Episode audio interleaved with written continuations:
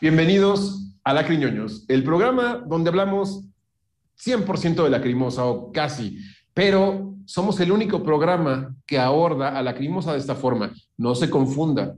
En YouTube va a encontrar muchos canales que lo único que hacen es poner lyric videos horrendos o subir los mismos videos que ya hay o videos en vivo. No, aquí sí le damos información contundente y original y genuina y avalada por eh, por mucha gente. Mi nombre es Gabriel Liebenden y tengo el gusto de conducir este programa junto a mi colega eh, de programa, porque no de música, porque no soy músico, pero él sí. Y él es Carlos von Richter. ¿Cómo estás, Carlos? Muy bien, Gabriel, nuevamente contento, feliz de estar aquí con ustedes hablando. Así que, hola Gabriel, hola Juanan, hola Jonathan, un gusto estar aquí. Perfecto. Gracias, Carlos. Tenemos también en la calle de San Antonio, no les voy a decir de dónde, de qué país, no les voy a decir, adivinen, a Juana. ¿Cómo estás? Pues muy bien y deseando de hablar de, de Lacrimosa con ustedes y también encantado de poder traer un poco de calidad ¿no? Eh, al mundo de Internet, eh, porque lo único que hay es basura. ¿no? Cuando se habla de Lacrimosa solo hay basura. Y memes. Así, así es, y muchos memes. Y memes, de mierda. Y memes. Y- memes sí, y memes. Sí. Exacto. Tenemos que saludar también a Jonathan Galván, que está en los controles, eh, produciendo todo esto, llevándonos a un nivel aún mayor en calidad. Y a este ser que está de este lado, Harry el Arlequín, que ya no habla, porque usted no quiere que hable. El día que usted quiera que hable, pues tendrá otra participación. Con usted te refieres a Kake, ¿no? Ah, sí, sí, sí. Así es. Este, en fin, hoy tenemos que hablar de un producto eh, visual y auditivo, el cual se llama The Live History, el DVD del décimo aniversario de Lacrimosa eh, en su carrera. Obviamente salió en el año 2000, un año importante. Y este DVD, que también salió en VHS en su momento, ahorita ya no, creo que no están disponibles ninguno de los dos. El DVD lo puede conseguir más fácil en Discogs o en algún sitio de, de ventas digitales, pero el VHS es casi imposible, ¿no? Y ¿A qué responde esta publicación? A que originalmente Lacrimosa quería lanzar un video sobre eh, la versión live que conocimos de 1998, pero en material este, audiovisual. No se concretó por diferentes razones y Tilo yo creo que se quedó con esta espina de sacar algo así y decide que el año 2000, su décimo aniversario es perfecto para lanzar un recopilatorio, ¿sí? Eh, a manera de documental concierto, porque ahorita hablaremos sobre eso, eh, con 17 temas, diría que 16, pero 17, y que bueno, esto corresponde a se lanza en VHS, pero dice Tilo, vamos también a invertirle un poquito más. Vamos a ver cuánto nos sale en DVD y resulta que es carísimo y aún así apuesta. Y apuesta también a meterle el adicional que es el menú para que selecciones las canciones. Eso fue lo más caro de esta producción. Si usted no sabe, aquí se lo estamos revelando. En fin, ¿qué opinan compañeros de este lanzamiento de Live History? Carlos. Nuevamente una consecuencia lógica, un, eh, un aniversario muy justo porque si lo vemos hoy en día en retrospectiva, estos 10 años fueron una, un, un, un, torbellino, no un huracán. Sucedieron muchísimas cosas y es increíble este crecimiento que tuvo eh, Tilo desde su año cero hasta su año número 10. Así que muy, muy justa esta, esta recopilación, esta, esta manera de celebrar su, su aniversario. Y bueno, ahorita desglosamos lo que tiene que ver con, con, estos primeros años o el, el, último de ellos, ¿no? Pero la verdad es que es un documento eh, que, que, no debe faltar en una buena colección de, de, este, de un fan, un, de un acriñoño, ¿verdad? Así es. Que celebra yo creo que sus mejores 10 años en la historia, ¿eh? pero bueno, sí, eso ya es un comentario personal. Juanan, ¿a ti qué te parece? este producto? Bueno, yo eh, me sumo a lo que habéis dicho. Eh, añado que como, como sucede con todos los productos audiovisuales surgidos de, de, de Lacrimosa, pues eh, no me llega a convencer demasiado, ¿no? O sea, eh, es un producto al que tengo cariño eh, y que tengo, pero le veo ciertas taras, ciertas, eh, ciertos defectos, ¿no? pero reconozco que es un documento audiovisual importante, ¿no? una fuente importante, pues por ejemplo para, para eh, ver cómo fueron esos, es, los conciertos eh, vinculados al Satura Tour, por ejemplo, ni más ni menos, ¿no? O sea, esos primeros conciertos de, de Lacrimosa, eh, con lo cual, en ese sentido, pues estoy más que satisfecho con, con este producto, no tanto en cuanto a la calidad, no, no, tanto en cuanto a la estructura y bueno, una serie de cosas que luego podemos ir comentando. Correcto. Eh, yo quiero comentar que para, en lo personal, fue un documento, ¿no? O este producto, que sirvió para darme cuenta de cómo era la crimosa en un escenario, ¿no? El momento en que yo conocí a la crimosa, que fue este año justamente, pues no había tenido oportunidad de verlos en vivo. Entonces esto me ayudó muchísimo a darme, a ponerme en contexto, ¿no? Y a querer tener la oportunidad de verlos, ¿no? Entonces, para mí eso fue un, o sea, cumplió, el producto cumplió con ese, ese objetivo. No sé si a alguien de ustedes les pasó igual, si ya habían visto la Crimosa en vivo sea, yo, eh, antes de esto. Yo lo, vi una, yo lo vi en el 99, o sea, un año antes. Entonces, yo sí que, yo cuando, cuando, cuando salió y lo vi y demás, me resultaba muy familiar todo lo que, todo lo que estaba viendo, me resultaba extremadamente familiar. Pero aún así me gustó porque no había entonces prácticamente ninguna, bueno, no había oportunidad de poder verlos así, salvo en vivo. O sea, no había internet, ¿no? No, no, eh, no había, claro, ahora en YouTube, YouTube, es muy sencillo, ¿no? Ver, ver un poco un concierto de Lacrimosa en Rusia y esté mejor grabado o peor grabado, eh, aunque sea grabado por alguien del público con su móvil, puedes ver algo, ¿no? Pero en aquel momento no. Y, y cuando hicimos el programa de live, eh, hablamos de que, bueno, era lógico que Lacrimosa quisiera, digamos, como enseñar esa faceta del directo, ¿no? En el escenario a un público más amplio, ¿no? A gente que, eh, bueno, eh, tenemos que pensar que el número de países en los que Lacrimosa ha ido tocando ha ido increciendo, pero que eso es un proceso que ha ido poco a poco. Entonces, durante bastante tiempo ha habido gente que no ha tenido ninguna oportunidad de poder ver a Lacrimosa en directo y bueno, era una manera de, eh, a través de live, de poder escuchar cómo suena Lacrimosa en directo y en este otro caso, además de escucharlo, pues, pues verlo. Y en ese sentido creo que es un producto que cumple muy bien su función. Así es. Carlos, ¿tú tuviste oportunidad de, de ver a Lacrimosa antes? Sí, lo cual me pone específicamente ahí en el video, en el track número 11, ¿no? Es decir, en esta canción llamada Medley, eh, me tocó estar ahí, eh, fui de esos afortunados con, que pudieron estar en ese concierto de, de, de la Ciudad de México. Y pues sí, eh, si bien no me sirvió como a ti para, para, para darme cuenta de cómo era la cremosa en vivo porque tenía esa experiencia previa, sí funciona para saber también cómo fueron los años previos que estos que sí vivió este Juanan en carne propia, ¿no? y la verdad me, me, me, resulta muy, muy interesante por eso. Ok, qué bueno, qué interesante. Yo, yo la verdad sí lo descubrí en directo gracias a este material, ¿no?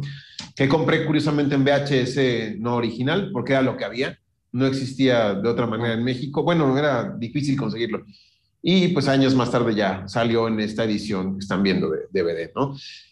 Eh, parte in interesante de este proyecto, bueno, quiero mencionar cosas muy puntuales, como que conserva el estilo de Elodia en cuanto a blancos, ¿no? En el diseño, a las mismas fotografías de Ludic, y que tiene un librillo, tiene un booklet en el cual vemos fotografías en directo de la banda de diferentes épocas, ¿no? Mm. Eso, interesante también aquí, ¿no? La leyenda de a widescreen presentation. Mm. Estaba muy de moda el widescreen.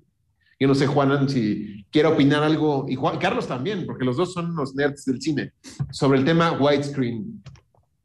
No, no hay mucho que decir. Eh, es que realmente, incluso a nivel de realización, eh, todo es muy precario. Entonces, tampoco es, es, una, es más como una táctica más comercial que, que, otra cosa. Lo que, lo que, sí que quisiera decir yo eh, eh, respecto a lo que han mencionado de la foto, bueno, el tipo de fotografías que, que aparecen en el, en el, libreto son muy en la línea de lo que vemos en, en, el libreto de Live, muy en esa línea, es más o menos lo mismo. Eh, y luego es lógico que haya una presencia importante de, de en el color blanco, en las fotografías que son de Elodia y demás, porque era el álbum más reciente eh, la, es, eh, y entonces, bueno, era, la, era el, el, álbum que todavía en ese momento estaba promocionando la banda. ¿vale? Es como parte del universo Elodia, ¿no? Exacto, exacto. Sí. Mm. Mm. Carlos, ¿tú alguna opinión sobre el tema widescreen? Ah, yo solo quería decir que sí, en, en aquel momento creo que eh, estaba de moda, ¿no? Y pues era más atractivo, como dice Juanan, por un aspecto comercial, decir, ok, esto te lo presento para que puedas verlo completamente en toda tu pantalla, ¿no? Al menos los que ya para entonces tenían como una pantalla este, un poquito más ancha. Ahorita pues ya es impensable pensar en una pantalla este, que no sea este, de las de pantalla plana y claro. LCD, ¿verdad? Pero en aquel tiempo presentaba esa, esa particularidad que pues sí resultaba un poquito atractiva. La verdad yo no me acordaba que había eh, versión de VHS de esto, fíjense, porque sí lo conocí Sí. hasta, hasta el DVD, pero tienes razón, eso, eso debe ser un buen producto para coleccionar también. Sí, digo, para coleccionistas, completistas, porque ya de otra manera pues, pierde calidad, ¿no? Eh, ahora, algo interesante, bueno, es que se cumplían los 10 años de la Crimosa y yo no sé ustedes si, digo, amén de la calidad, eh, ahorita que hablemos de tema por tema y vamos a ir algunas aristas, pero creo que en algunas eh, ocasiones parece documental y en otras parece eh, un video en directo, ¿no? No sé si a ustedes les pasó lo mismo, ¿no? Que lo estaban viendo y decían, ¿qué quiso hacer aquí, no? Es, es raro. Porque no aparece, ojo, no aparece quién lo dirigió. No hay información de quién, quién fue el director, quién sostuvo la cámara o Hmm. las cámaras. No hay información de producción más que de quién tomó las fotos del librillo, o sea, Hmm. y que es un producto producido por Tilo Wolf. Y esto me salta mucho, ¿no? Mm. Pues creo que sería eh, la única información que tenemos y si, si lo contáramos como este tipo de, de producto audiovisual eh, en el que hubiera un director, que creo que no es el caso, pero si lo contáramos sería Tilo por ser el productor. ¿Me explico? Pero eh, esto obedece a que muchos de los videos no fueron pensados para eso, ¿no? O sea, son bootlegs.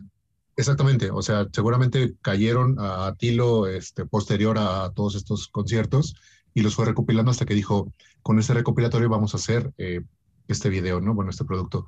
Muy diferente, obviamente, a lo que es, nos presentó después con, con Lig Yare, que es completamente este, planeado, eh, ¿me explicó? Entonces, no creo que sea ese tipo de, de documento que, que mencionas. Es, es una compilación de, de, actuaciones diferentes, de temas en el escenario, y aquí el director es el montador. O sea, tenemos a un tilo productor y aquí el que dirige es la persona que, que, bueno, que monta. El, el, perfil más parecido a un director que tiene un vídeo de este tipo es el montador. O sea, con lo cual eh, tampoco es que dirija mucho, obviamente, porque lo que hace es que compila y puede sugerir en un momento dado eh, como, como, profesional o supuesto profesional, pues puede sugerir, eh, pues no sé, eh, igual meterse un poco en el orden de los temas, oye Tilo, ¿por qué no mejor esto aquí? ¿Por qué tal? Porque, pero poco más, porque el margen de maniobra que hay, yo tengo que decir que a nivel de estructura esta obra me parece un desastre, pero un desastre absoluto. Yo es que, a ver, yo soy historiador, yo no entiendo cómo se le puede llamar a una obra de life history y no respetar el orden cronológico. No puedo entenderlo. O sea, no puedo entender por qué demonios mm, los temas no están en el, DVD eh, o, en, el, VHS eh, en orden cronológico. No lo comprendo. Sí. No lo comprendo. Y otra cosa que tampoco comprendo es por qué se le da, por qué se le atribuye tan poca importancia a los elementos gráficos, a los rótulos, a los grafismos, para que se pueda saber en todo momento mm, a qué, no sé, a qué momento, eh, digamos, corresponde cada actuación, a qué gira. Hay algo de información, pero ese texto aparece como muy, muy debajo, como muy pegado al margen inferior de la pantalla, cuando a lo mejor ese texto merecería una pantalla aparte, aunque sea un fondo negro con el texto y luego eh, que, arranque que arranque el tema. No sé, eh, es, un, es una obra, y con esto lo resumo, esto es un poco lo... Yo no tengo mucho más que decir de esta obra, pero es una obra que es como si hubiera nacido indigna por parte de Tilo. O sea, volvemos a tener en mi percepción, volvemos a tener a un Tilo que es el peor enemigo de, la propia obra que tiene entre manos. O sea, no hay nadie que no se haya dado cuenta de que esa estructura no funciona, esa forma de utilizar el grafismo no funciona, que si le llaman de esa manera y es una especie como de no sé, de retrospectiva, ¿no? Eh, de, lo que es la crimosa en directo y lo llamas de esa manera, ¿por qué no lo pones en orden cronológico? ¿Realmente tienes, tienes miedo a que la gente se pueda aburrir viéndolo si empiezas con la primera etapa y nada más que la primera etapa y vas de manera progresiva? Porque yo creo que por ahí van los tiros. Sí, y las transiciones entre los temas eh, son desvanecimientos, ¿no? Bueno, y, cosas absurdas de montaje y momentos donde Tilo está cantando y no mueve la boca porque son recursos que están cogidos de otros momentos. Bueno, bueno, o sea, y lo de Holmes, que es, que es increíble. O sea, yo.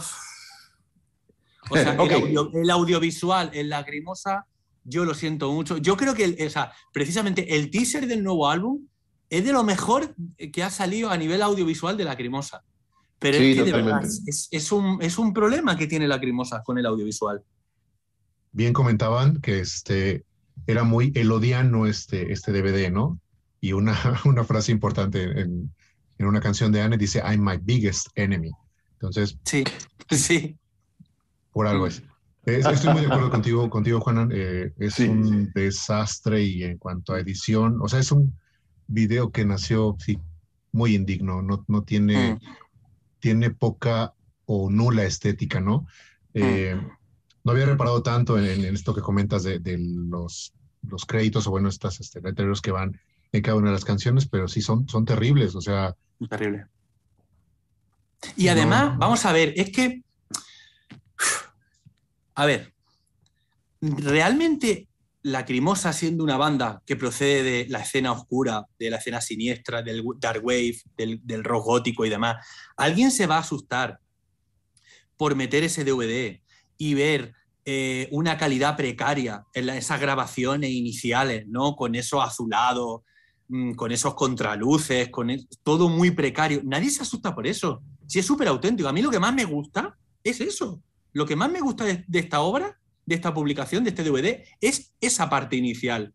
Entonces, no sé, manténla de principio a fin y que vaya siendo, digamos que la estética te lo vaya, te, lo vaya dando el propio tono de cada una de esas actuaciones, no hagas cosas raras. O sea, lo Cuando uno ve una mm. actuación de Christian Death, ¿no? Eh, o, de Bauhaus, lo que hay es lo que hay. O sea, eh, una estética underground en un local de mala muerte, ¿no? Que es un antro, ¿no? Eso es lo que hay. O sea, déjame disfrutar de eso, porque es súper auténtico. No me hagas cosas raras, no me, no me mezcles, ¿no? Sí, que justamente es a lo que vamos, ¿no? A los temas que, integran este eh, publicación audiovisual. Yo creo que el número uno, que es el intro, el Lacrimosa Theme, ya rebautizado oficialmente aquí, eh, pone Leipzig 2000, pero eso de Leipzig 2000 es el año, porque no aparecen imágenes de Leipzig en 2000, aparecen imágenes de todo el, el video en blanco y negro, como en una presentación de PowerPoint. Este, y ya, es el intro. Que eso puede ser, o sea, eso lo, lo, lo podemos aceptar. Pero inmediatamente después viene el tema número dos del año 2000. Igual, en Leipzig, Cabinet del Cine. ¿no? Cabinet del Cine. Entonces ahí la historia, ¿dónde quedó? Mm. ¿no? O sea, ahí estás viendo un- Claro. algo actual, ¿no? Algo de ese año. Claro.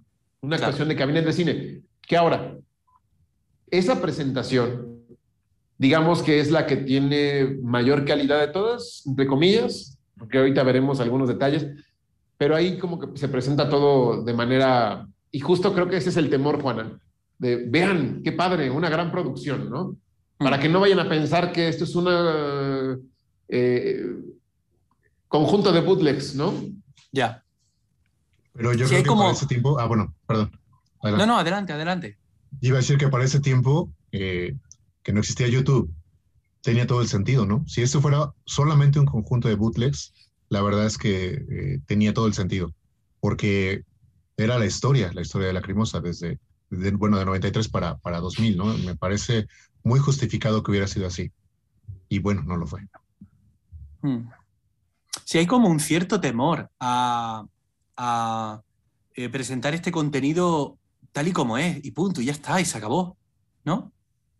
Eh, no sé por qué tienes que empezar con algo, de, con algo del 2000. Eh, pensemos, no, no, creo que no lo ha dicho Gabriel, no lo hemos dicho ninguno. La franja es 1993-2000, ¿vale? Esa es la franja. Pues empieza con 1993.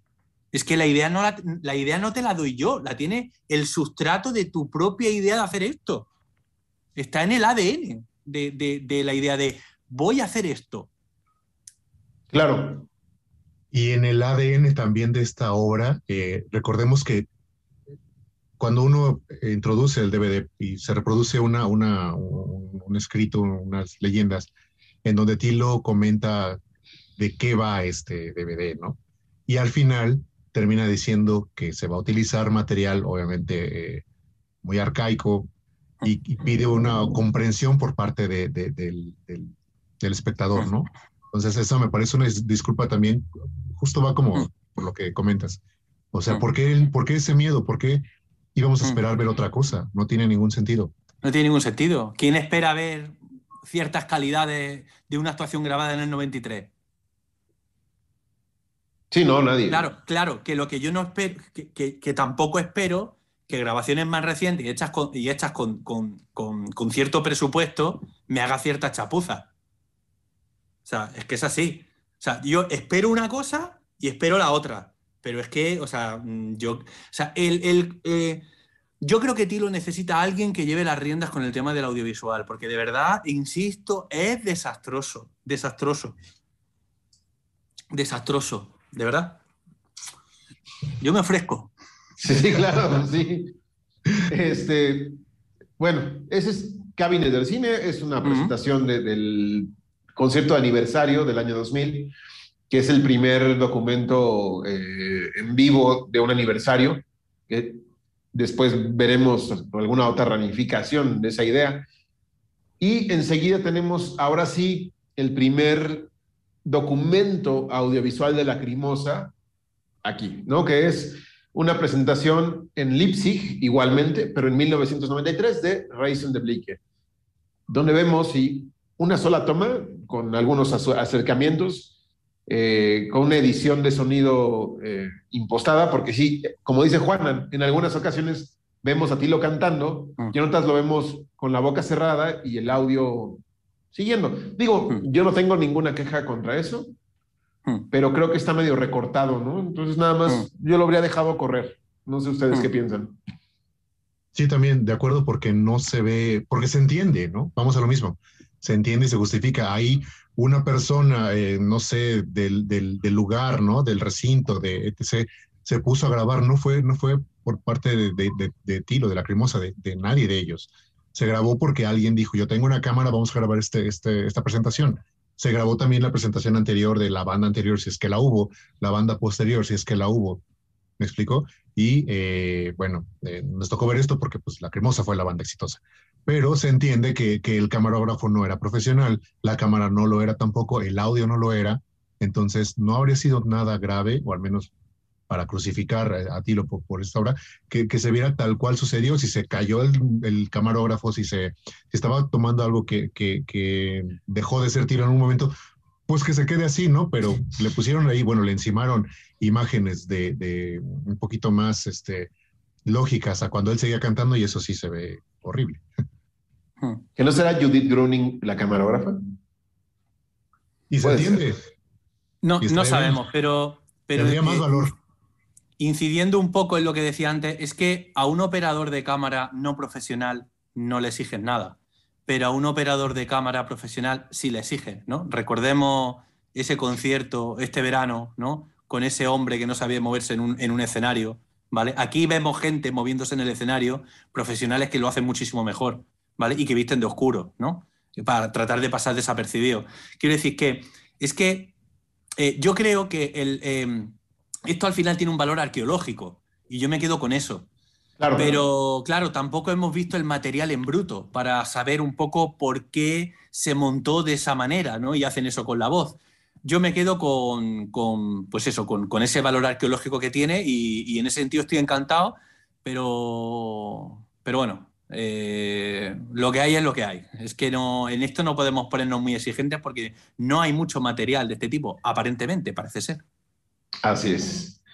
Después tenemos Der letzte Hilfeschrei, el tema número 4, interpretado en Krefeld en 1993, que es una toma fija, ¿no? Con algunos zooms, hecha yo creo que desde la parte de atrás del, recinto, esta tiene un valor arqueológico todavía más interesante porque aquí es tal cual el, tema completo, ¿no? Me gusta mucho cómo, cómo quedó, se me hace de un muy buen valor arqueológico y, es súper interesante escuchar estos temas, ¿no? Este archivo. Mm. Es como mucho, mejor que en el mucho mejor que en el caso anterior. Claro, mucho como más si fueras a la casa de los padres de Tilo y te pusieras a buscar en los recuerdos en las cajas ahí en la bodega, de repente sale un DHS que dice, el primer concierto de mi hijo, y lo metes, ¿no? Claro. Algo así, es la sensación.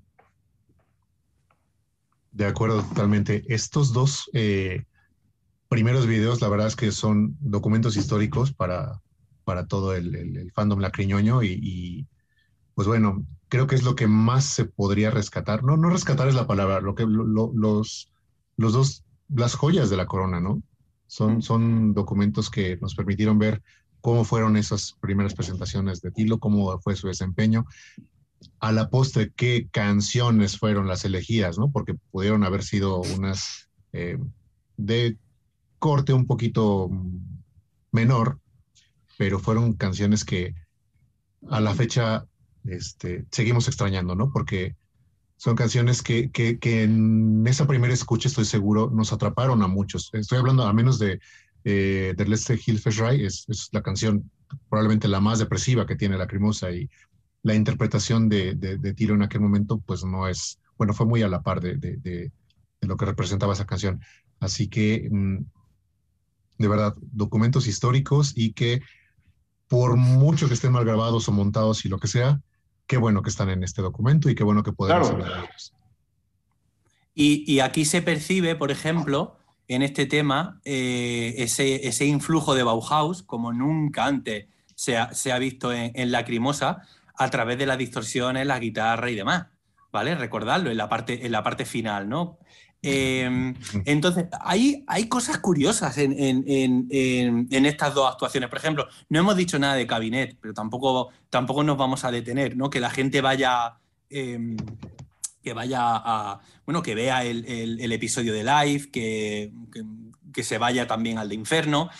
Eh, pero lo que quiero decir es que hay cosas muy interesantes. Por ejemplo, la actitud del público. No es que, no es que el público aparezca mucho, eh, eh, en, estas dos actuaciones tan, tan primigenias, pero sí que se ve algo. Entonces, la actitud del público es diferente a lo que luego vamos a ver más adelante. ¿Por qué? Porque la gente no conoce la Lacrimosa como lo conocen después ya, cuando estamos viendo actuaciones ya de año 2000, por, decir algo, ¿no? Es público del, del, nuevo arte de la muerte alemán, ¿no?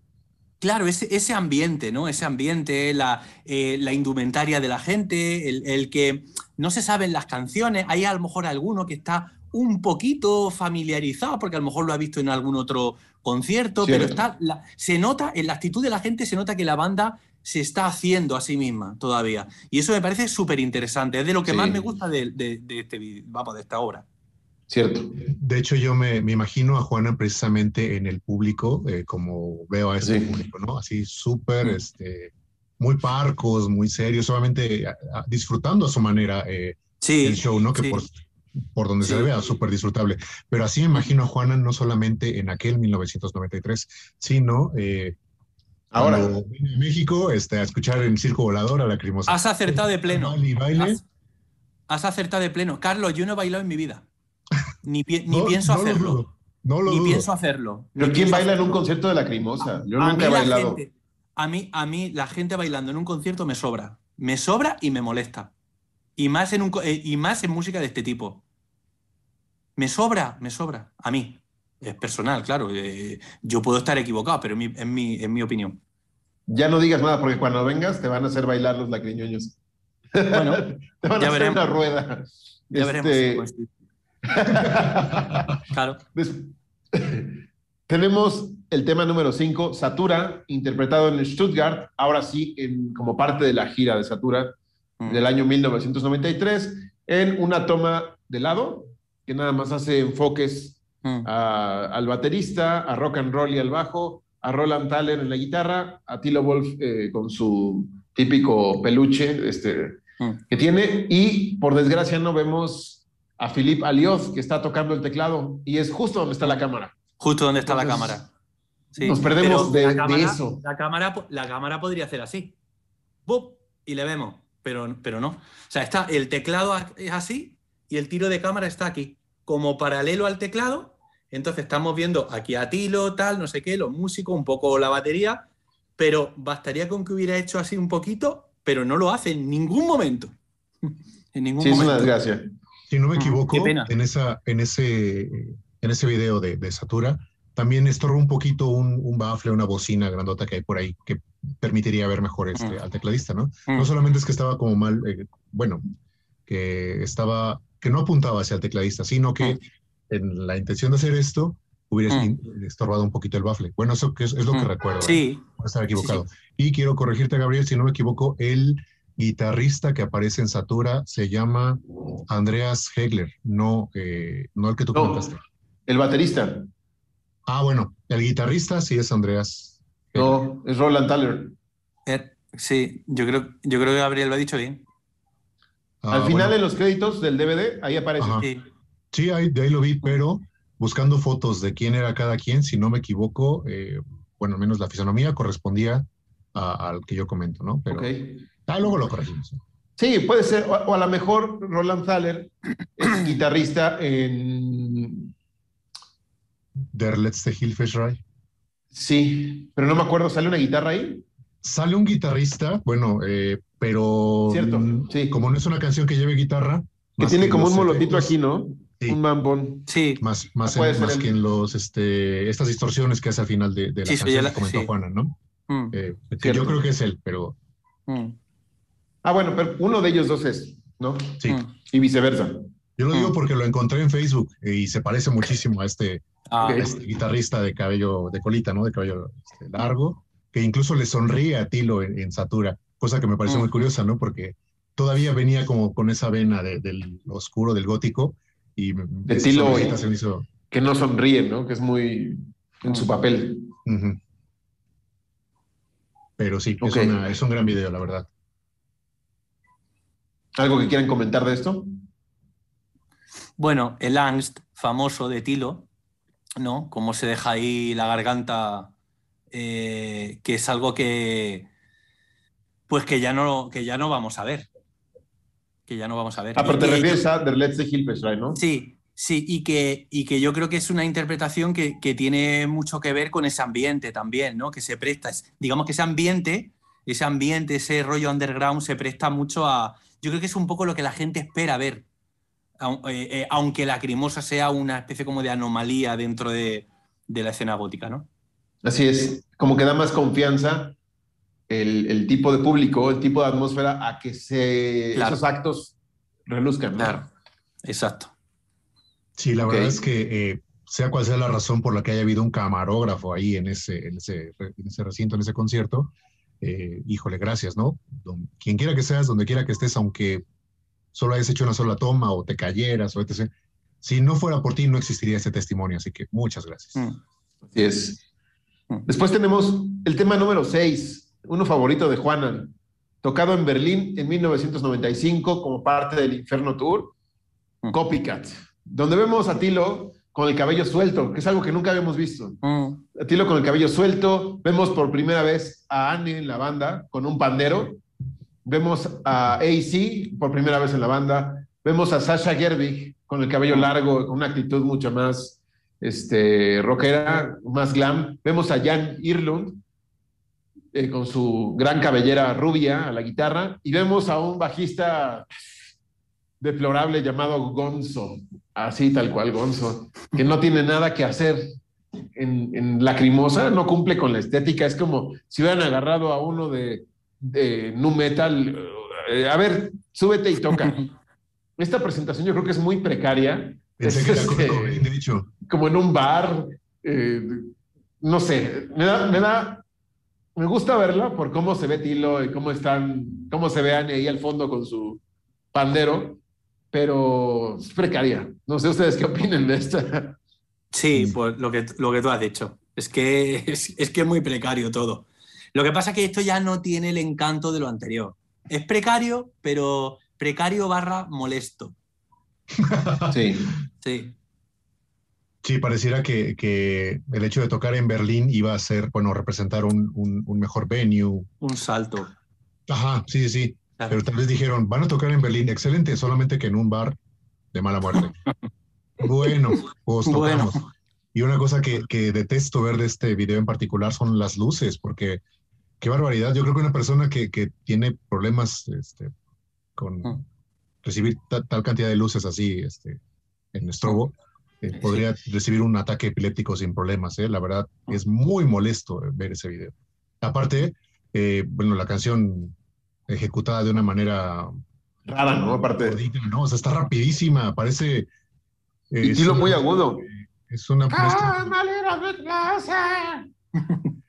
es una mezcla entre power metal y happy punk por, por la velocidad que tiene y la verdad no, que no la disfruto nada. Co- Copycat es un tema que, que han tocado muchísimo, muchísimo en directo, pero habría que ver cuántas veces lo habían tocado hasta este momento. Es que a lo Pues- mejor era de las primeras veces, o la primera, no tengo ni idea. Puede ser, puede ser. Yo creo que valdría más la pena un concierto de Hoffnung eh, sinfónico que esto, ¿no? es cierto. Sí, ya le hice publicidad a ese pendejo. Este, seguimos con el número 7, Versuchung, en Berlín en 1996. Tengo, a ver, Versuchung en vivo se me hace una joya. A mí también. Vemos una alineación distinta, vemos ya a JP por primera Mm. vez al bajo.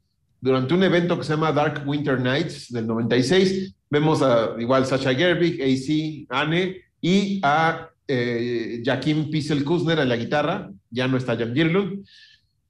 Y de repente aquí dices, estoy viendo una presentación en vivo y de repente veo, cambian la imagen y veo a Tilo de espaldas, eh, al público haciendo así, y cambian y otra vez están cantando y rarísimo, como un documental. Es muy extraño, pero el tema me gusta, ¿no? ¿Qué quieren opinar? ¿Nada? Juana, por favor. Eh, bueno, pues pienso, pienso como Gabriel. Eh, es que, o sea, Tilo nos somete a experiencias muy extrañas, ¿no? y, y esta es una de ellas. Es como, o sea, Tilo, ¿qué pretendes? ¿Qué, o sea, ¿qué pretendes exactamente? Es co- hay algo de Guantánamo aquí, ¿no? De, o sea, me, me pones esto diez veces y yo creo que te canto ópera, te, te- te cuento toda mi vida, todas mis miserias. Eh, no sé, me gusta la interpretación. Me gusta la interpretación, es- sí, porque es un tema que a mí me gusta muchísimo y en directo también me gusta. Pero no sé, es una experiencia muy extraña, no sé, no sé. Mm. Eh, pues yo había comentado en el programa anterior, eh, cuando hablamos de este tema en vivo, que es uno de los que no me gusta, ¿no? No me gusta porque es como si el punk se adueñara de, de este tema y Mm. reprodujera algo.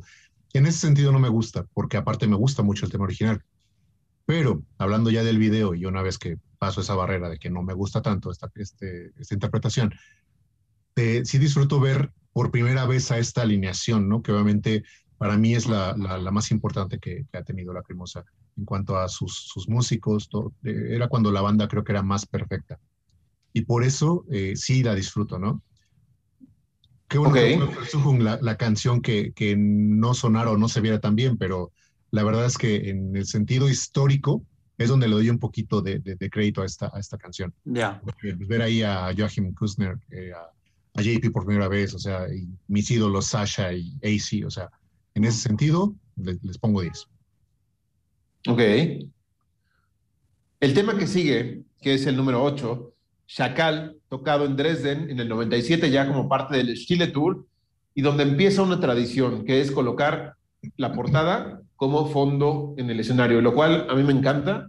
Mm. Eh, es una producción ya eh, en forma, porque era la que se planeó para lanzar el, live en vivo, ¿no? Solo lograron rescatar Chacal. Eh, es de mis favoritos de este video. La verdad es que me hubiera encantado ver todo el, el live de esta forma, con esta producción que me parece ser que esas seis cámaras, estuve haciendo ahí este, varios eh, revisiones, ya tiene un juego de luces más interesante. Eh, me gustó bastante, ¿eh? este yo creo que es de lo, de lo que más vale la pena de este documental. No sé ustedes qué opinen, Carlos, Juanan. Yo había comentado en, también en el programa anterior que Shackle en live me parece el mejor tema grabado de toda la historia de la Lacrimosa, en vivo, ¿no? Entonces, lo, lo, recalco, me parece que este es el audio incluso que corresponde a, este, sí. a este video, el, de ese disco. Así que una joya, de verdad. Si Shackle de por sí es una canción preciosa, la hicieron una versión muy digna en, esta, en esta interpretación, con, esa, con ese escenario, con esas luces, como comentas, con ese público. O sea, es cuando creo que Lacrimosa ya estaba en un, muy, muy encaminado ¿no? en su carrera y ya iban un poquito más de la mano eh, la calidad tanto de sus este, eh, canciones eh, para público un poquito más general, como los recintos en los que se presentaba. Y este consideraría que es la primera vez que, que sucede eso, ¿no? Ok. Yo, creo que es de, la, de, de los cortes, digamos, de, la, de, de entre todas estas actuaciones, de, los más satisfactorios, sin, duda. Eh, y luego es Sacal, ¿no? Eso que tiene Sacal que parece un tema invencible, ¿no? Eh, yo, vamos, muy satisfecho, por mi parte, muy... Y lo que uno espera, ¿no? O sea, ya la banda tiene un cierto nivel, ya hay uno, un despliegue de medios, vamos a decir, bueno, eh, considerable y yo creo que funciona muy bien a todos los niveles. Esta actuación en concreto, este corte, creo que está muy bien, la verdad. Así es. Después tenemos una situación que quiero comentar eh, específicamente. Número 9, Ich bin der brennende Comet, interpretado en Hildesheim en algún Mera Luna o, sí. Eh, el Wave Gothic Reference, no sé cuál era, eh, de 1998. Creo que es el Mera Luna, ¿no? Pero bueno, aquí lo que vemos es muy buena calidad de video, inclusive creo que de la mejor de todo el, documento, pero con una serie de fallas en el audio, con temas de, de Anne desafinada haciendo la, la, parte que le toca cantar, Tilo con fallas de audio al principio, Tilo intimidado visualmente ante el público tan enorme que tiene enfrente, se le nota afectado, se le nota titubeante, se le nota que tarda en, agarrar confianza, la parte esta que se tiene que extender en, un grito, now it again, este, no lo hace, se siente como... Y además Tilo tenía un problema. Ese día, y lo dijo en una entrevista, se iba a agarrar a golpes con el stage manager del, del festival, porque les recortaron el horario. Entonces ya era un Tilo totalmente abatido, ¿no?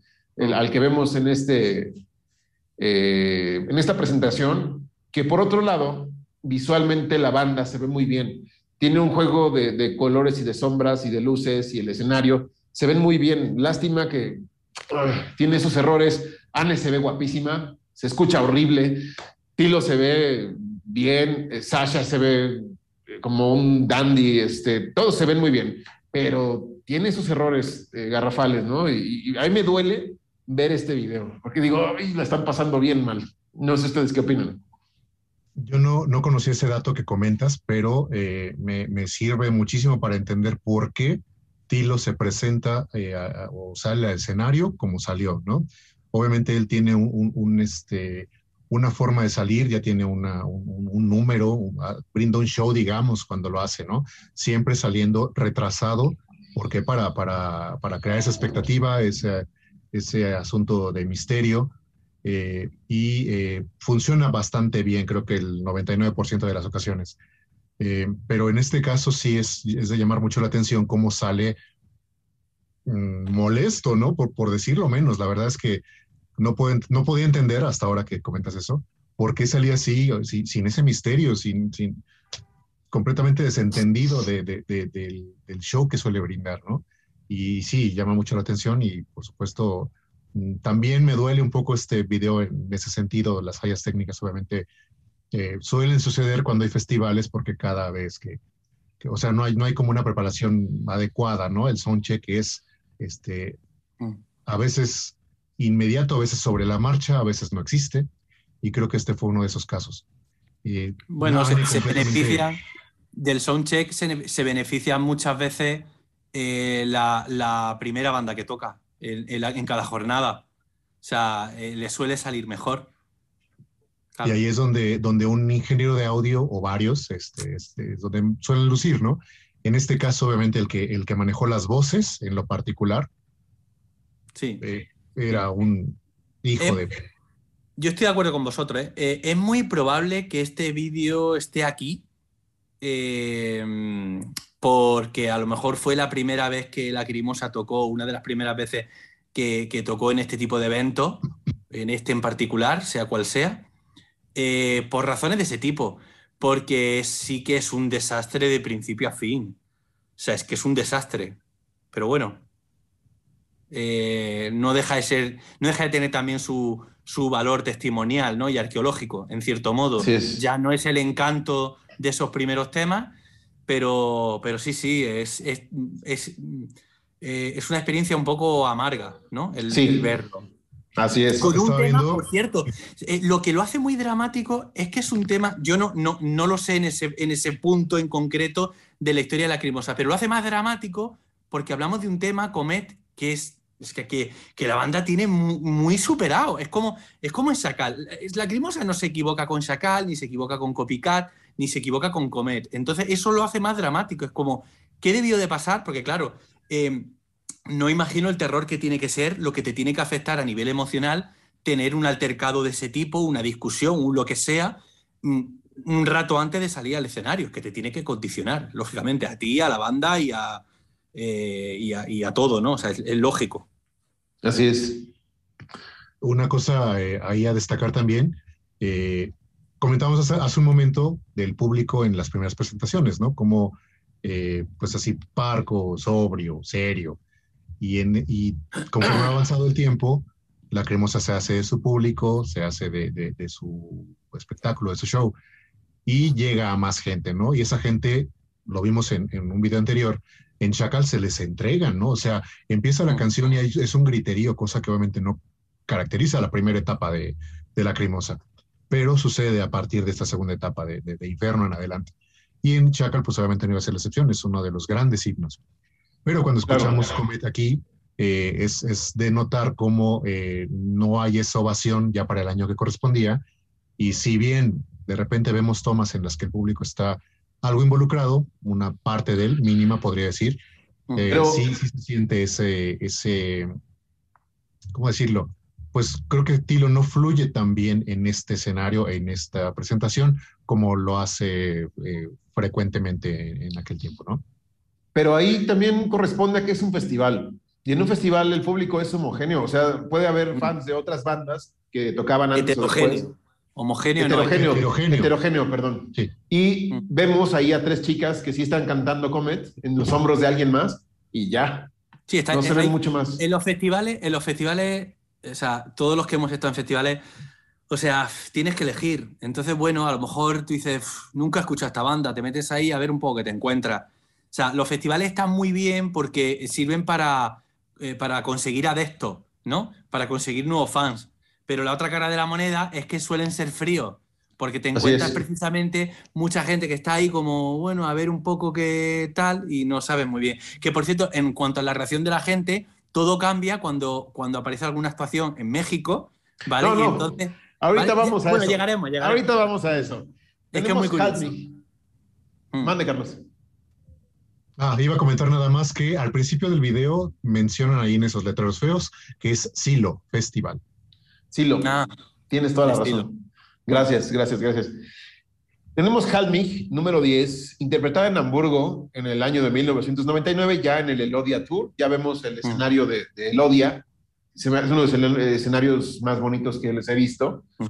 porque también las columnas de los recintos los, los adornaron. Eh, aquí hay varias cosas. Eh, y digo, ustedes, les voy a dejar la parte técnica y, y demás a ustedes. Solo quiero denotar que hay tres personas en el público que después volvemos a ver en el League Yare. En la presentación de Dresden, que es un open air, eh, las dos chicas que tienen el cabello se lo agarran así. Yo soy muy fijado en esas cosas. Salen aquí cantando extasiadas Halmich y sale otra chica en la cual documentan en Yare que está con su novio preparándose para el concierto y que van en el taxi los van siguiendo. Ella también sale ahí entre el público. Entonces, este, es lo único que quería decir de esa presentación. Wow, ese dato no, no, no lo tenía muy presente, qué bueno que lo comentas. Sí, es la chica que sale cuando van a tocar a Alex Lugue en un, en un escenario como Sí, este, abierto, ¿no? sí, en un open air, como una concha Ajá. acústica, ¿no? Exactamente, algo así. Ya. Bueno, pues qué, qué decir de este, de este video. Fue en el año 99. 99. Eh, bueno, aquí regresamos como a lo que sucedió eh, con Shackle, ¿no? Es decir, un, un- un recinto un poco más modesto, pero se ve repleto de gente que sí va a ver a la Lacrimosa y la va a ver en uno de sus Sí. mejores momentos, ¿no? Qué bueno que Haltmish tiene también este, este testimonio en video porque pues no es la canción que más se toque, pero eh, sí merecía como un lugar en esta lista que tal vez no lo, no lo hemos comentado a fondo, pero parece también otro, otro álbum de éxitos, ¿no? En ese sentido. sí. Es de entenderse porque eh, obedece más a un asunto eh, audiovisual, pero eh, Bueno, Bueno. per- perdona que te interrumpa, Carlos. Responde al, al tema audiovisual, pero si Lacrimosa en directo siempre tiende a eso y haces una compilación de diferentes conciertos, te va a salir eso. No hay otra. No hay otra opción, punto. Buen punto. Sí, de, de este, de este video no hay mucho que decir, me parece una, una buena interpretación y, y me quedo con eso, ¿no? Mm. Pero hay alguna. eh, Recuerdo que hay como partes cortadas. ¿O lo recuerdo yo mal? No, hay, Hay hay parte como la iluminación es pésima. Sí, sí, Eso pero. sí. Sí, pero no hay como partes cortadas de la canción. Algo como un corte, como algún corte abrupto. Algo así recuerdo. Pues más Creo que cuando empieza la parte de las guitarras del tan, tan, tan, tan, tan, ahí creo que hay un pequeño corte. Recuerdo algo así, no, no me acuerdo bien. Creo que sí. No me acuerdo bien. Yo es que. No lo recuerdo. Yo es que no sé vosotros, pero a mí el médico, eh, el médico siempre me tiene, me desaconseja ver este tipo de productos demasiado. O sea, tengo que espaciarlo mucho el tiempo. Es que es verdad, es que es una mezcla, a vosotros pasará igual, es una mezcla entre, entre que te apetece verlo y como que te genera también, ¿no? Como es una, es una sensación amarga, ¿no? O sea, hay Sí. cosas que te encantan, cosas que te encantan, cosas que te generan muchas preguntas, pero luego al mismo tiempo es como uf, que te genera cierto sufrimiento, ¿no? Así es. Así es. Sí, suele suceder. Ya habíamos platicado que, bueno, al menos yo lo dije, que cuando fue el programa de Silent Clips y Mm, el siguiente, me quedé así como que tiene años de verdad que no veo estos videos, Claro. ¿no? Y hay una razón muy grande para ello. Pero sí, Claro. Así sucede. Así sucede. Después tenemos el número 11, Medley, en Ciudad de. México en el 99. Aquí quiero, hay mucho, hay mucho que comentar. Lo primero es, lo que primero que nos enfrentamos es los acordes de Stolzes Herz y los gritos de la gente y la cara de Anne, cómo reacciona de una manera natural, esa risa de ver a la gente. Ah, me, me- me encanta, me encanta la cara de Anne y Mm. cómo le gritan, Anne, I love you, y, y- Mm. Ahí, I love you, déjalo. Ann Nurmi le gritan. Eh, eso es de lo, bonito, y ya los close-ups a los fans es... Mm. Ay, no, o sea, e- era como presentar un espectáculo de lo grotesco del mexicano, que está bien que seamos entregados, que sudemos, que cantemos, eso está padre. Yo creo que Tilo quiso mostrarle al mundo, miren en México cómo se ponen, se ponen frenéticos, pero el que estaba al, al mando de la cámara, qué poca madre, o sea, hizo unas tomas horribles de la gente Son horribles. este, espantosas. Inclusive hay una, así, el, el- la, corona, la joya de la corona de lo grotesco es el tipo que dice, da su fe de calidad al video hace. Sí, como- sí, sí. ah, No mames. Si alguno de ustedes que nos está viendo apareció en ese DVD, repórtese, déjenos un comentario. Yo estuve ahí y me tomaron horrible. Yo soy el así. sí, sí, sí, sí. Gabriel les va a regalar su copia de. No, no, no. Ándele, ¿por qué no? A ver, Carlos, di, ¿qué, tu opinión de este medley? Ah, bueno, sí, sí da cosita, la verdad.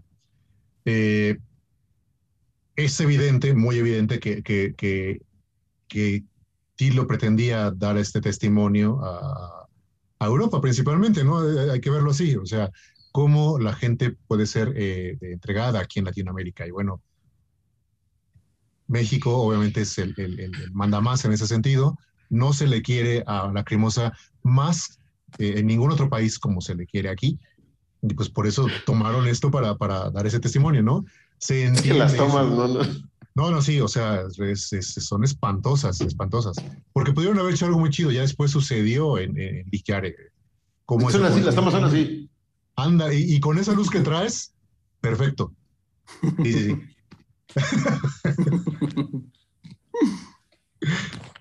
Así, así Sí. es todo. Es, Sí. es cierto, yo, Puta sea, madre, pienso lo mismo yo. meme de esto.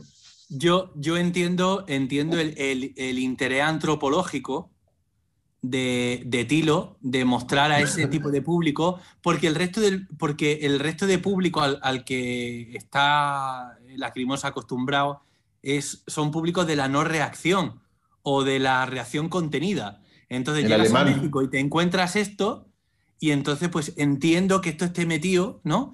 Lo único que pasa es que, claro, vamos a ver, las cosas se pueden hacer con mayor o con menor fortuna. Y aquí lo que hay es una eh, muy poca fortuna, la verdad. O sea, encuadres horribles, las reacciones de la gente son como muy penosas.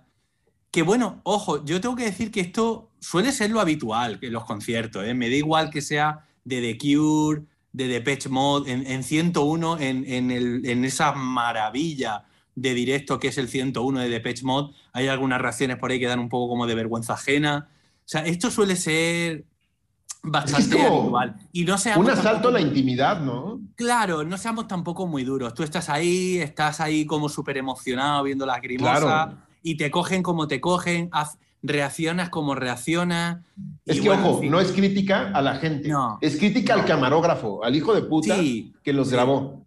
Porque Sí. yo creo que ese es un momento muy íntimo. El que tiene exposición es el artista, no el Mm. público. El público se Mm. está entregando, está viviendo el concierto. Mira, Yo también, normalmente si me- Yo, yo, mira, como realizador, o sea, normalmente ese tipo de situaciones, si las tienes que grabar, queda mejor que aparezcan más personas que menos. O sea, vale, ¿quieres hacer un acercamiento al público? Vale, pero es mejor un encuadre donde haya tres, cuatro personas que uno solo. No lo focalices en uno, que la vas a cagar. Que el- todo el mundo no es fotogénico, que la gente, que es- hay gente que canta y no se sabe la letra, que hay gente que pone cara muy rara. O sea, no sé, o sea, mejor Cara de orgasmo, un poquito ¿no? la cámara, tira el zoom hacia atrás o aléjate un poquito, coge a un pequeño grupo de personas, cuatro o cinco personas, eso te va a funcionar mejor. Son, son, o sea, vamos a ver, es que son reglas que son, o, o consejos, recomendaciones, que son de cajón en este tipo, Es en, como- en el mundo audiovisual, pero no se cumplen. Si fuera un realizador audiovisual de National Geographic que le fue encomendado ir a, a Mm. filmar a los, eh, Mm. eh, eh, eh, ¿cómo se llama? Este, a los macacos apareándose, ¿no? Mm. No mames, o sea, Y luego, y luego, si vas a hacer planos de ese tipo, saca fauna, de verdad. Saca fauna. Y luego elige. Elige a la chica más mona, al chico más mono, al que baila mejor, al que parece que se sabe mejor la letra, al que tiene una Claro. pinta más interesante. ¿Sabes? Eh, eh, eso, o sea, eso, es, eso es de cajón, pero, pero muchas veces no, porque implica darle al coco y no se piensa. ¿Tú no sales ahí, Carlos? thank you for giving us all the things that you give to us. Hablaremos de eso en su momento. Ah, el que dice eso, sí, este, claro. Después tenemos el tema 12, 13, 14, 15, 16 y 17, que pertenecen a la presentación de aniversario del año 2000 en Leipzig, Alemania. Tenemos a Alex Luger eh, en una interpretación impecable, bien, no le critico Muy buena. la interpretación. De hecho, a ninguna de las que siguen les critico interpretación. Es lo que se espera de un concierto de Lacrimosa en esa época. Bien, toda la banda bien. El video, pues bien, o sea, no tiene, no tiene mayor implicación. Es un concierto eh, que cumple con ciertas normas de calidad, muy similares a las de Chacal. Nada que destacar. Hmm. Nada que destacar, salvo en eh, The Turning Point, no, en Alaine Sushbait. De repente un camarógrafo estilo el del eh, concierto de verano se monta en el escenario y le hace unos close-ups a Anne horrendos. Mm. A Anne se le ve así como incómoda, ¿no? Como que le hacen así de... Hmm. Eh, Eso, muy desafortunado. Es lo único que digo de, de, de ahí. Eh, en general son muy buenas tomas. Eh, no sé ustedes qué piensan. Trander Sensok me gustó muchísimo con, Mucho. con el- la guitarra acústica. Uf, sí, sí, sí, sí. Es una versión deliciosa. Sí. Deliciosa, sí, sí, sí, sí. Eh, Amende, ahí Sí. descubrimos el grito de Tilo, que es Mm. real, lo hace él. El final de Amende de de- digo, de Amende Stimbers by, esas guitarras eh, se me hacen fabulosas. Y entonces, que es bueno, un cierre con broche de oro, ¿no? Hmm. ¿Ustedes qué piensan? ¿Qué, qué, qué opinan? Bueno, primero me quiero regresar un poquito a lo que es este llamado medley, puedo decir mal llamado medley, ¿no? Porque nos, nos brinda eh, Tilo el comienzo de, de Stolzes Herz y después eh, lo mezcla, cosa que yo no, no recordaba hasta ahorita, ¿no? Lo mezcla con, si no me equivoco, Halmich. Halmich, ¿no? Entonces fueron solamente un par de canciones. Si lo que quería era presentar lo que ya dijimos que presentó muy mal, que era la gente y demás, me parece que debió haber sido una canción que tomara cuatro o cinco minutos de, cómo son las reacciones de, temas importantes de la Lacrimosa aquí en México, ¿no? Eh, entonces me parece también un- un- una cosa que no fue nada afortunada, que está reprobada completamente. Y para, bueno, para colmo, pues todavía pone después, bueno, en, en este misma, en esta misma obra, Halt mich y Stolzes Herz, ¿no? Entonces eso es algo, algo que no entendí, o al menos no, No, ni yo. no este, lo, lo entiendo, pero no lo apruebo. Ahí tenía que ir Bueno. Sisu Mich im Licht, a todas luces. Por supuesto, Meine Welt, eh, se me olvida, Bist du Totem für mich wer, que la tocaba en. México. Ujú. Exactamente, ¿no?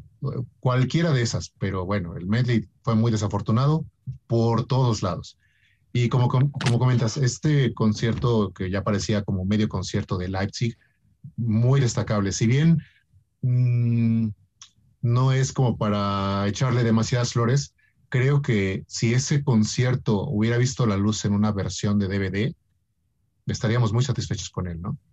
Venía una, bueno, es el año 2000, así que era una época importante, vuelvo a, a comentarlo. Eh, venía el, ya tenían el trabajo del Elodie, así que obviamente el, el setlist debió ser impresionante. Y en ese sentido, me hubiera gustado más este, que es como co- co- donde se siente un poquito eh, desbalanceado el, el- el- este, este DVD, porque nos inunda de canciones que obviamente fueron las, las mejor logradas en Leipzig, ¿no?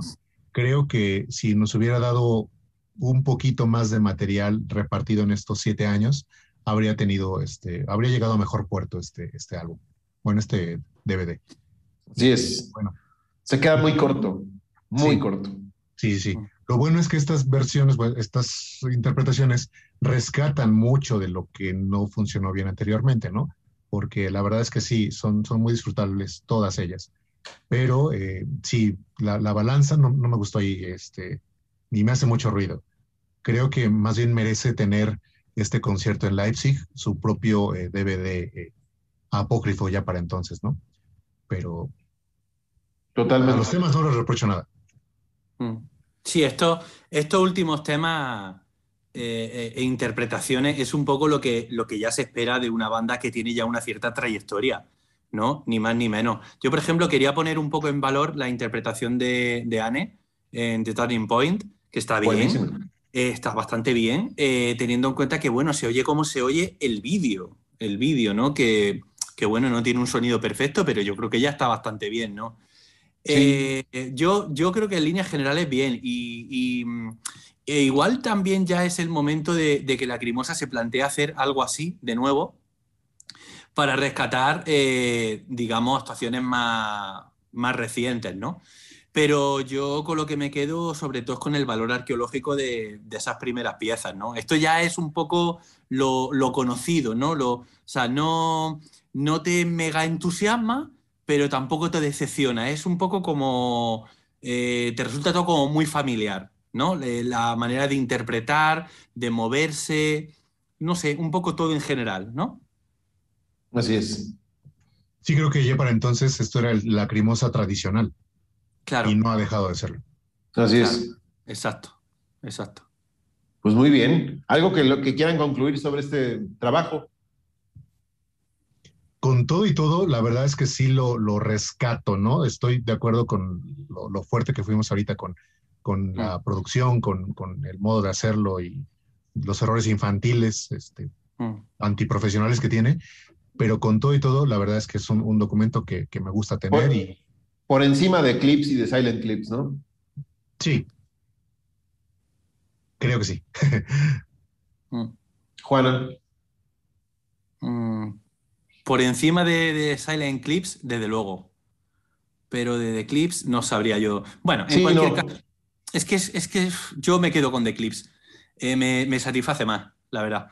Eh, no sé, bueno, eh, tenía que haber una publicación de este tipo, entonces como decía, me quedo con esa parte más primigenia y demás, que si no, pues no la conoceríamos, la verdad. Así es. Y, bueno, tampoco. Es verdad que a veces, a veces puede resultar muy duro, ¿no? Y se es como muy crítico y demás. Pero bueno, es lo que tiene el, por lo menos, intentar ser un poco objetivo, ¿no?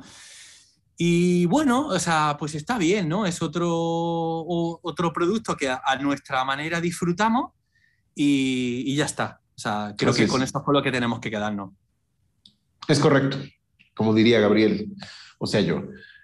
Muy bien, pues ahí lo tienen. Este fue nuestro especial sobre The Life History. Por favor, déjenos sus comentarios. ¿Qué opina usted? ¿Está en desacuerdo con lo que dijimos? Sí, sí, argumente bien, ¿eh? No, no ponga ahí, ah, son unos mamones. No, ponga por qué estamos equivocados. A ver, dígalo. Déjenos su like, comparte este video con sus amigos, suscríbase al canal para que esto siga creciendo y active esa campanita para que no se pierda los estrenos todos los sábados a las 7 de la noche. Vaya al grupo en Facebook, Lacriñoños en el Mundo, y también siga la historia, los memes, que seguramente van a salir muchos memes de este video.